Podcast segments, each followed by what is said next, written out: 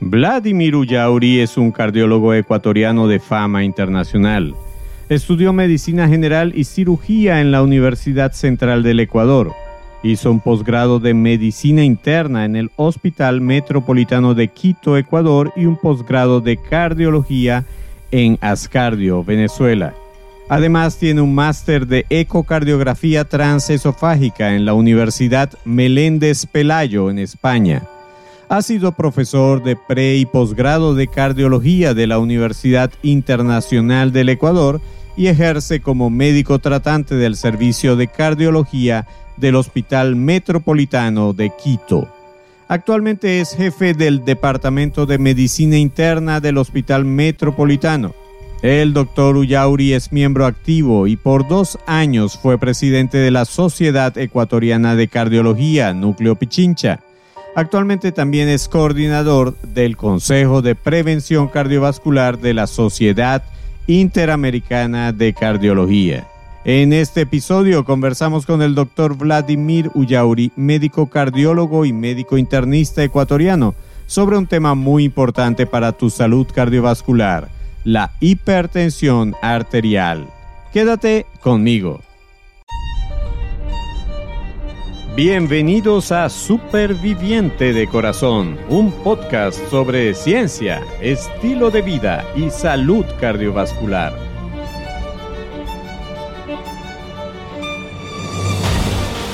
Soy tu anfitrión, Enio Sánchez Brososki, fisioterapeuta cardiovascular y escritor. Hablemos sobre la salud de tu corazón. ¿Listos para empezar? Este podcast contiene información sobre temas relacionados con la salud y la enfermedad, pero no pretende en ninguna manera sustituir el consejo de tu médico tratante o de algún otro profesional de la salud. Hola, ¿cómo estás? Bienvenido, bienvenida al episodio número 20 de tu podcast de salud cardiovascular, Superviviente de Corazón. Estoy muy contento de que este podcast esté llegando a tus oídos, a tu mente y lo más importante, a tu corazón. Como te comenté en el inicio, hoy conversaremos con el doctor Vladimir Ullauri, quien con mucha amabilidad aceptó atender a nuestra invitación en Superviviente de Corazón. Doctor Ullauri, ante todo quiero darle la bienvenida y reiterar mi agradecimiento y el enorme placer que siento por su tan amable disposición a colaborar en la formación del superviviente. Quisiera comenzar la entrevista pidiéndole que me cuente algo sobre usted, que nos permita conocer un poco más de cerca su historia de vida en relación con el tema que trataremos. Doctor Ullauri, cuénteme algo. ¿Cómo comenzó su interés en la cardiología y en particular en la cardiología preventiva?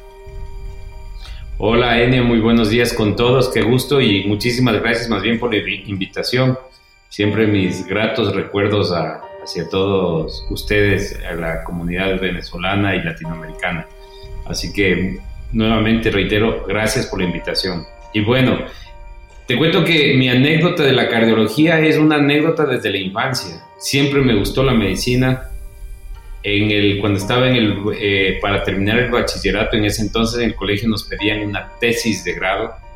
Nos juntamos cuatro amigos e hicimos una, un documental de la anatomía y la fisiología del corazón. Me acuerdo que en los cassettes de VHS todavía, y lo tengo por ahí guardado. Y tengo una hermana que es artista y me hizo el, gráfico y los, dibujos del corazón para la presentación del documento, así que desde ese entonces ya me gustaba la cardiología. Medicina la vuelvo a estudiar nuevamente las veces que sean necesarias porque es mi pasión, siempre poder atender al médico. Y bueno, entre paréntesis lo comento, yo hice medicina interna acá en Quito, Ecuador, y luego me fui a hacer cardiología en Venezuela, en Barquisimeto, que digo que es mi, eh, es mi, mi alma mater en mi especialidad, en lo que me desarrollo, y siempre muy agradecido con toda la gente de Venezuela que me dio la mano para esta formación. Regresé al país y, me, y obviamente trabajo eh, desde, desde mis raíces de posgrado de medicina interna en el Hospital Metropolitano Actualmente soy seis años ya de jefe del Departamento de Medicina Interna y en cuestión de prevención cardiovascular yo dije siempre debemos prevenir antes que ser únicamente curativos. Entonces, la cuestión de la prevención es fundamental, no solo en la cardiología, sino en todas las carreras. Y dije, ¿por qué no vamos al inicio de los problemas para evitar las complicaciones a largo plazo? Esa fue la razón. Y nos vinculamos con algunos colegas latinoamericanos, principalmente de Venezuela, Carlos Ponte, de Guatemala, Fernando Viz, y de México, Adriana Puente, finalmente también a Daniel Pirsco de Argentina, para poder consolidar el Consejo de Prevención Cardiovascular de la Sociedad Interamericana de Cardiología. Hoy tengo el honor de participar y ser el coordinador de ese consejo, así que en todo lo que podamos apoyar y difundir la prevención, aquí estamos presentes. Perfecto, doctor Ullauri, qué bueno, qué bueno. Está rodeado de un equipo y haciendo una logística impresionante para promover la prevención cardiovascular en todas las Américas. ¿Podría definirle a quien nos escucha, doctor Ullauri, por favor, qué es la hipertensión arterial? Porque vamos a hablar de este tema, ¿sí? ¿Es una enfermedad o es algo que precede a una enfermedad? Sí, yo, yo empiezo comentándote primero justamente para que tengamos claro el concepto y podamos entenderlo. Empiezo definiendo qué es la presión arterial. Y esa presión arterial es la fuerza de la sangre que se ejerce sobre las arterias. Recordemos que el corazón se contrae y manda sangre desde el corazón hacia todo el cuerpo. De tal manera que si el corazón se contrae demasiado fuerte, muy enérgicamente, va a haber más presión de la sangre sobre las arterias y vamos a tener hipertensión arterial. O en su defecto, si las, las arterias son más rígidas, por todo lo que vamos a conversar el día de hoy, son más rígidas, esa presión de la sangre va a ser más alta. Entonces, hipertensión arterial se define cuando tenemos la presión arterial por encima de 140-90 en varias mediciones en el consultorio. Hay varios métodos que también lo vamos a definir, pero el concepto 1, hipertensión arterial, presión arterial por encima de 140-90. Perfecto, doctor. ¿Y cómo puede saber la persona que nos escucha si tiene o no hipertensión arterial? ¿Es suficiente con esa medición de tener una, un valor de 140-90 una vez? ¿O cuánto es el valor de presión arterial promedio que debe tener una persona para decir tengo hipertensión arterial o sufro de hipertensión arterial. Ok, en, en esto lo que debemos nosotros tener claro que en general la población adulta es la que tiene mayor riesgo a tener hipertensión arterial. Por tal razón, debemos sospechar en cualquier persona que pudiese tenerla. Por tal razón, debemos tener una evaluación que puede ser en la casa o en algún consultorio, sin lugar a duda. Recordemos un tema, 40% de la población es hipertensa, de la población adulta. De ese 40%, tan solo el 50%, es decir, eh, la, mitad de esta población sabe que tiene hipertensión arterial. El otro porcentaje no lo sabe. Y del 50% que sabe que tiene la presión arterial eh, como anomalía, tiene tan solo la mitad bien controlada la presión. Entonces, de cada 10 personas hipertensas, tan solo dos personas tendrían bien controlada la presión arterial. Entonces, ese, es el primer enfoque. Entonces, ¿cómo saber que tenemos presión arterial alta? Opción 1, medirse la presión en el consulto, en la casa. Hoy por hoy hay dispositivos automáticos de brazo, no de muñeca, en donde nosotros nos les pedimos a la población en general que se siente, que se relaje y que se mida la presión arterial. Si esa presión arterial está por encima de 140-90, sugiere que hay hipertensión arterial. Opción 2, acude a su médico, médico general, médico especialista, cualquier nivel de salud. Se mide la presión arterial. Si tiene presión arterial por encima de 140-90, sugiere y debemos tener un análisis completo. Hay tres opciones de diagnóstico de hipertensión arterial. Opción 1, varias mediciones de, en, el, en, el, consultorio que eh, determinan presión arterial elevada. Opción 2, monitoreos ambulatorios de presión arterial, que se llama el mapa de 24 horas. Un dispositivo automático que te mide la presión arterial y si defines presión arterial en promedio de las 24 horas por encima de 130-80 o en el día por encima de 135-85 o en la noche por encima de 120-70, estamos poniendo diagnóstico de hipertensión arterial. Y la automedición de presión arterial en domicilio, se conoce como AMPA. Medimos la presión arterial en la mañana y en la noche. Cada día, cada vez que medimos dos veces con el intervalo de un minuto, hacemos un promedio de presión arterial. Y si ese promedio de presión arterial está por encima de 135-85 en el domicilio, estamos hablando también de hipertensión arterial. Entonces son puntualmente esos tres métodos, consultorio, AMPA o MAPA. Muy bien, doctor, excelente. Doctor Ullauri, ¿qué produce la hipertensión arterial? ¿Qué daños produce o puede producir a una persona que la sufra? ¿Ella, ella tiene cura? Sí, eh, y más y te refuerzo un poquito la pregunta que me hiciste hace un momento y creo que la pasé por alto. La, hipertensión arterial es una condición prácticamente, un, un acúmulo de circunstancias que se juntan para presentar este fenómeno que se llama hipertensión arterial. Entonces, entre los fenómenos entre las causas fundamentales, la edad, los hombres tenemos más riesgo que las mujeres, el tabaco, el colesterol, el estrés, el sedentarismo, el sobrepeso, el vivir en zonas de alta contaminación aumentan el riesgo de tener hipertensión arterial. Entonces, en esa circunstancia, pasamos al diagnóstico y luego, ¿cuál es el objetivo claro de esto? Ningún médico le va a curar la hipertensión arterial. Lo que vamos nosotros como médicos es a controlar y evitar las complicaciones de él.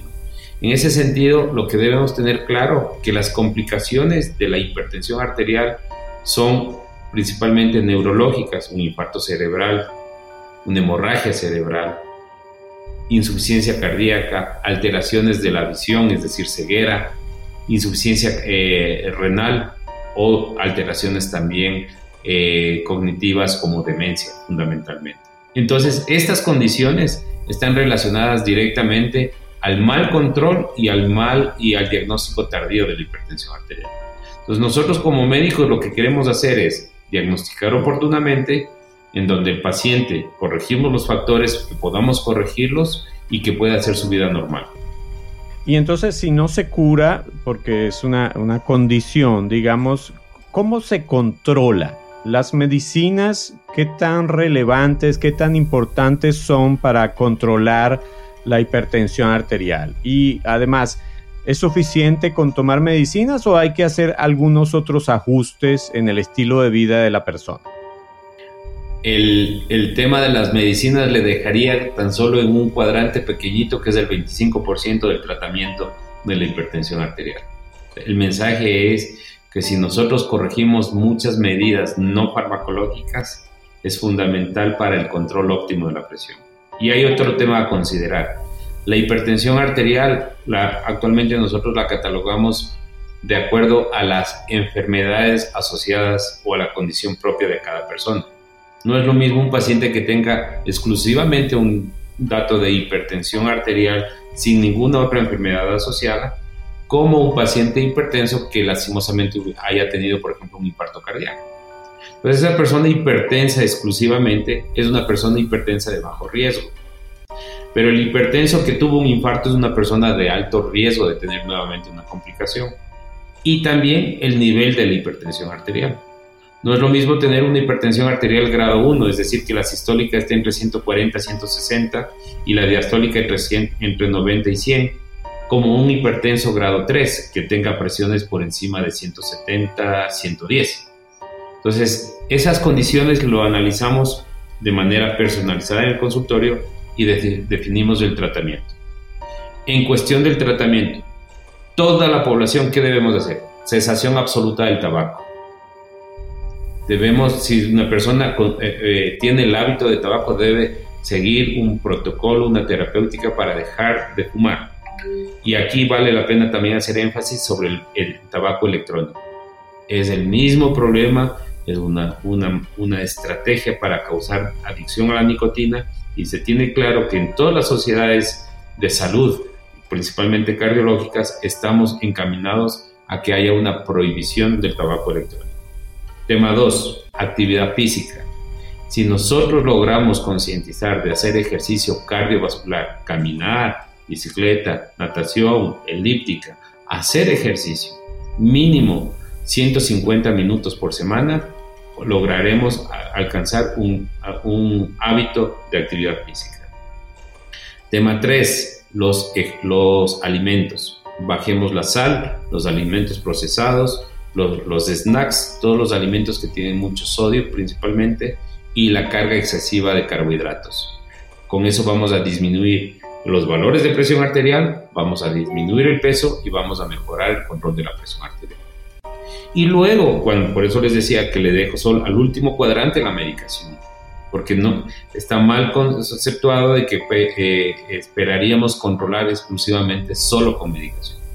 La medicación se utilizará de acuerdo al criterio clínico para tener un óptimo control de presión arterial y hay muchas familias de fármacos que nos pueden ayudar a controlar la presión arterial y que deberán ser utilizadas en el momento que veamos que no alcancemos un control óptimo con las medidas no farmacológicas. Perfecto, doctor Uyauri. Qué bueno, qué bueno eh, la, la importancia de el estilo de vida para controlar la hipertensión arterial. ¿Y qué se está haciendo de nuevo? ¿Hacia dónde apuntan las investigaciones sobre hipertensión arterial? ¿Por, por dónde van los tiros, como dicen, hacia la investigación en hipertensión arterial? ¿Qué tipo de soluciones se están buscando? Mira, primero lo que estamos queriendo nosotros hacer a nivel de sociedades y de investigación es concientizar sobre el diagnóstico temprano.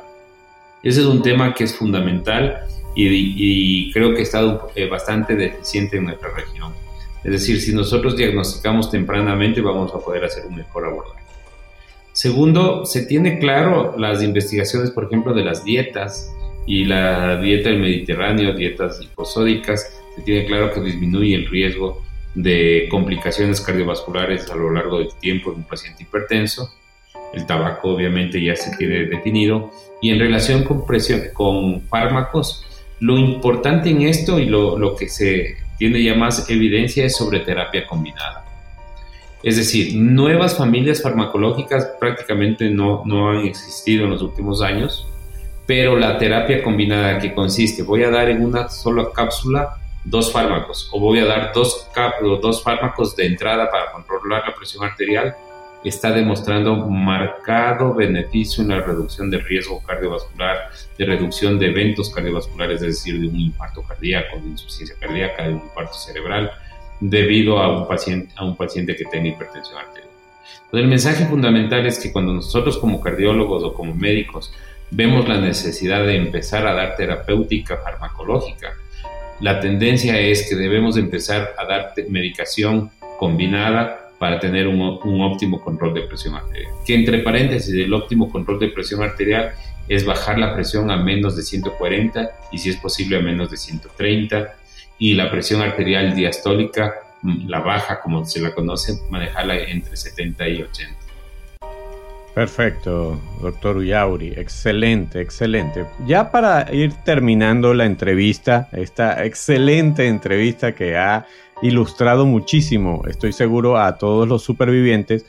¿Qué consejo profesional, qué mensaje final usted le daría a quien nos escucha en este podcast? Bueno, no, más bien ha sido un, gusto y te agradezco nuevamente por la, por la invitación a esta entrevista, siempre con muchos ánimos a colaborar. Mensaje fundamental, persona que no sea hipertensa, hazte medir la presión para saber si llegas a tener hipertensión arterial. Es decir, podemos estar caminando en las calles y sabemos y no sabemos si tenemos o no tenemos hipertensión arterial. ¿Cómo vamos a hacer? Con una medición de presión arterial. Si hay la duda, acude al médico y evaluamos si es que hay o no lo hay. Si eres hipertenso, evita tener complicaciones de la hipertensión arterial. Es decir, evita tener problemas neurológicos, cardíacos y renales. Y para que tengas una buena calidad de vida vale la pena justamente el superviviente del corazón. ¿Cuál es nuestro objetivo? Que tengamos una calidad de vida junto a nuestros seres queridos, que tengamos una, una vejez con calidad y que no lleguemos a ser dependientes prácticamente de nadie. Entonces, el objetivo es que si controlamos bien la presión arterial, vamos a tener, no garantizado, pero vamos a tener una buena tranquilidad emocional propia como ser humano y también para nuestro entorno familiar. Así que la prevención es lo mejor. educar para prevenir. Así es, así es. Y en eso estamos aquí en Superviviente de Corazón. Doctor Ullauri, ¿podría usted para finalizar ya compartir sus redes sociales o alguna manera de ser contactado por los oyentes de este podcast? Claro, más bien que con mucho gusto. Eh, yo, yo resido aquí en Quito, Ecuador. Mi correo electrónico es bladullauri, b l a d ullauri. Y mis redes sociales fundamentalmente es Facebook, Vladimir Ullauri, LinkedIn, Vladimir Ullauri, el Twitter arroba eh, 1 y, en Instagram Vladimir Ullauri todo Siempre a la orden. Perfecto, gracias, gracias doctor. Excelente presentación, excelente resumen del estado actual de la hipertensión arterial de una manera que pudiera ser fácilmente comprensible por cualquiera de nosotros. Sí, gracias, le agradezco y sepa que tiene aquí un espacio que es suyo para hacer promoción de la salud en la forma que sea. Le agradezco nuevamente su presencia aquí. Muchísimas gracias, Enio, y felicitaciones. Sigue adelante que estos son los pasos que debemos hacer para justamente la prevención. Gracias, gracias, doctor. De esta manera damos por terminada esta entrevista. Quiero agradecer al doctor Vladimir Ullauri por su disposición para compartir su tiempo y experiencia con el grupo de supervivientes de corazón. Y no me queda más que reiterarle que este espacio es suyo y espero tenerlo de vuelta como entrevistado especial en nuestro podcast. También quisiera darte gracias a ti que nos has acompañado desde ese lado del teléfono, laptop o dispositivo de escucha por tu paciencia e interés en estos contenidos, diseñados para ayudarte a vivir como vive un o una superviviente de corazón. Es todo por hoy.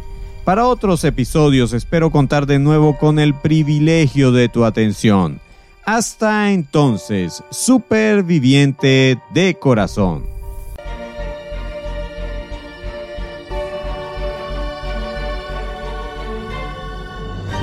Por hoy llegamos al final.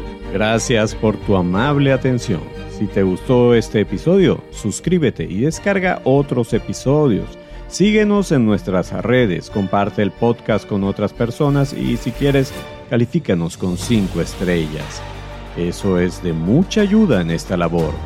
Busca más información y recursos en nuestra página web www.super-viviente.com Recuerda que superviviente son dos palabras y super lleva tilde. Hasta el próximo episodio, donde seguiremos hablando con fundamento sobre la salud de tu corazón.